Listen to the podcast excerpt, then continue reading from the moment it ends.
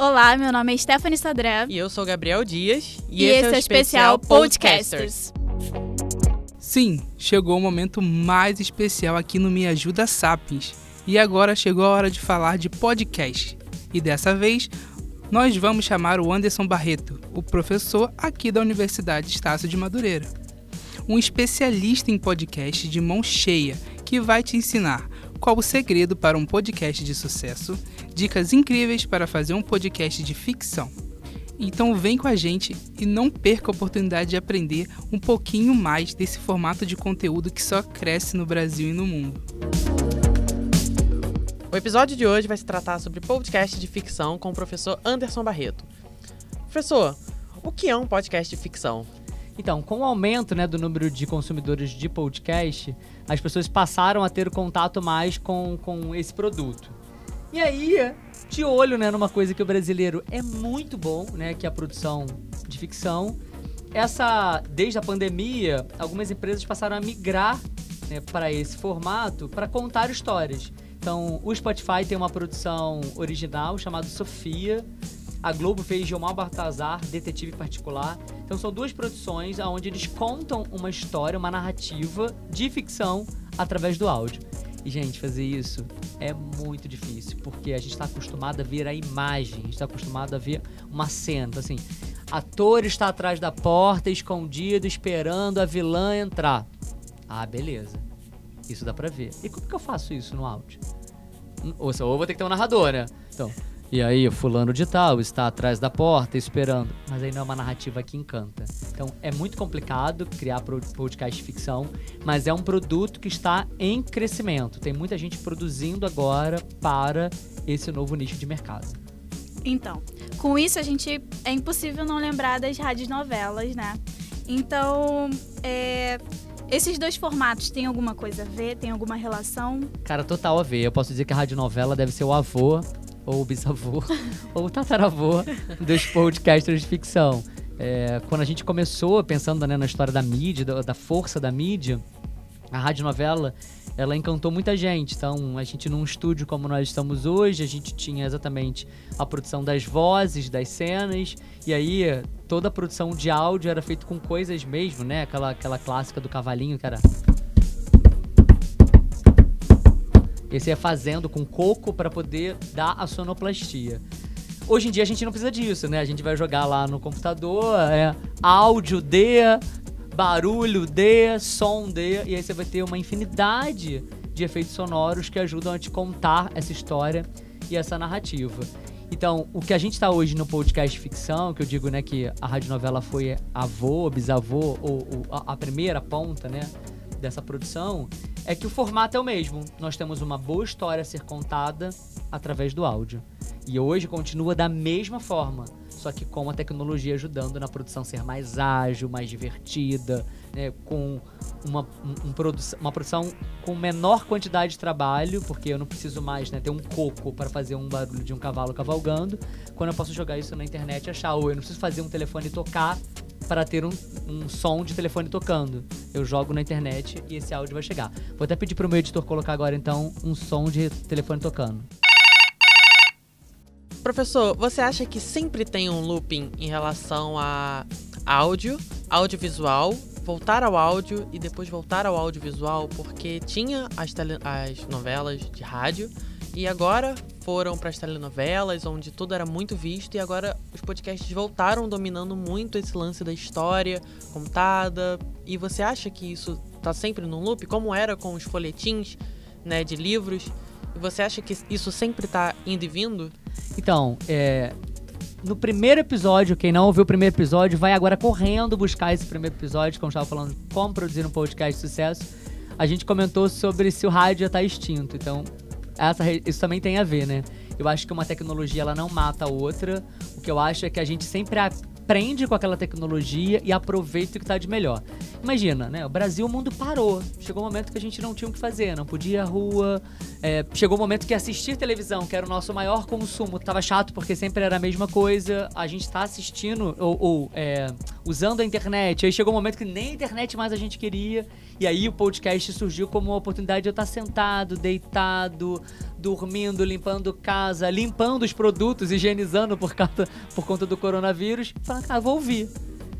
E aí, quando eu ouço na ficção, a ficção ela me transporta para o mundo a qual eu quero. Quando eu tenho a imagem, eu sou transportado para esse mundo vendo né, a cena. Quando eu estou ouvindo, não. Eu crio toda a cena na minha cabeça. Então, acho que isso tem uma parte, né, de fazer com que o podcast ficção chegou para ficar.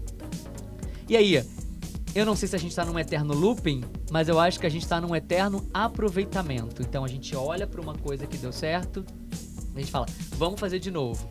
Se a gente for olhar para o Instagram, a gente pode perceber o Instagram como uma grande, antes da rádio novela, fotonovela. A gente exibe a nossa vida no Instagram ou numa, num carrossel, né? Ah, eu vou botar aqui uma sequência de cinco fotos. É como se fosse uma, rádio, uma fotonovela. Eu mostro cinco fatos que muitas das vezes são correlacionados para contar uma narrativa para aquela pessoa que tá lá me stalkeando ou vendo o meu Instagram. E eu acho que com rádio foi a mesma coisa. Então, assim, se a gente tá num eterno looping, eu não sei. Mas eu sei que o brasileiro é muito inteligente de aproveitar uma tecnologia numa nova possibilidade, e isso sem dúvida nenhuma. Professor, dá uma dica para fazer podcast de ficção. Então, você que está ouvindo a gente, agora você vai anotar, você vai guardar este áudio para sua vida, porque fazer podcast de ficção dá um trabalho. a verdade é que dá muito trabalho, porque quando a gente vai contar uma narrativa de ficção, eu preciso entender assim, o que, que as pessoas, né, gostariam de ouvir na minha história. Então, ah, menina que se apaixona por menino que é apaixonado por outra menina. Isso a gente, a gente já vê direto. Mas o que, que vai ser de diferente na minha história? Né? Sei lá, aproveitando a diversidade, é um menino trans, é uma menina trans quais são os novos elementos que eu posso trazer para essa minha narrativa para poder deixar ela legal. Então a primeira coisa que tem que se perguntar é qual é o conflito da minha narrativa. Toda narrativa ela tem um conflito. E conflito não é briga. Sempre que eu falo assim, ah, o que, que você pensa que é conflito? A galera fala, briga. Não. Conflito é uma oposição. É algo que vai te puxar para trás quando você está querendo ir para frente. Então, alguma coisa vai acontecer para essa menina não conseguir estar apaixonada por esse menino.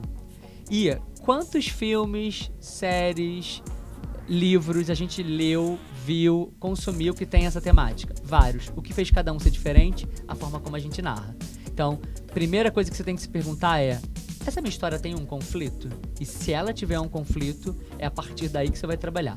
A partir do conflito você tem que pensar, tem que dar vida. E aí você vai criar bons personagens um personagem ele precisa ser amado ou odiado. Né? Se ele for a mocinha, ou se for né, o príncipe da história, ele tem que ser amado. O protagonista. O vilão, ele precisa ser odiado. Então, quando eu crio esse personagem que vai contar essa, esse conflito da narrativa, eu preciso pensar em que as pessoas vão amar, odiar, torcer. Quantas vezes? Eu sempre gosto de dar esse exemplo. Vamos dar um exemplo agora de série. Né? A gente não deveria torcer para os bandidos que querem roubar o principal cofre né, do Banco da Espanha, mas a gente torceu durante temporadas seguidas. A gente queria que eles saíssem vitoriosos e roubando todo o dinheiro. Eita, mas não é legal fazer isso na vida real. Por isso que é ficção. Então a gente torce por esse ser ficcional para que ele consiga se dar bem, para que a narrativa consiga chegar em algum lugar. E aí isso é escrever uma boa história, né? Uma boa narrativa eu consegui achar o conflito e eu criei bons personagens. Esses personagens, eles criaram comigo empatia. Não é simpatia. O personagem simpático, ele pode ser simpático, mas não funciona. O personagem empático, eu me coloco no lugar dele.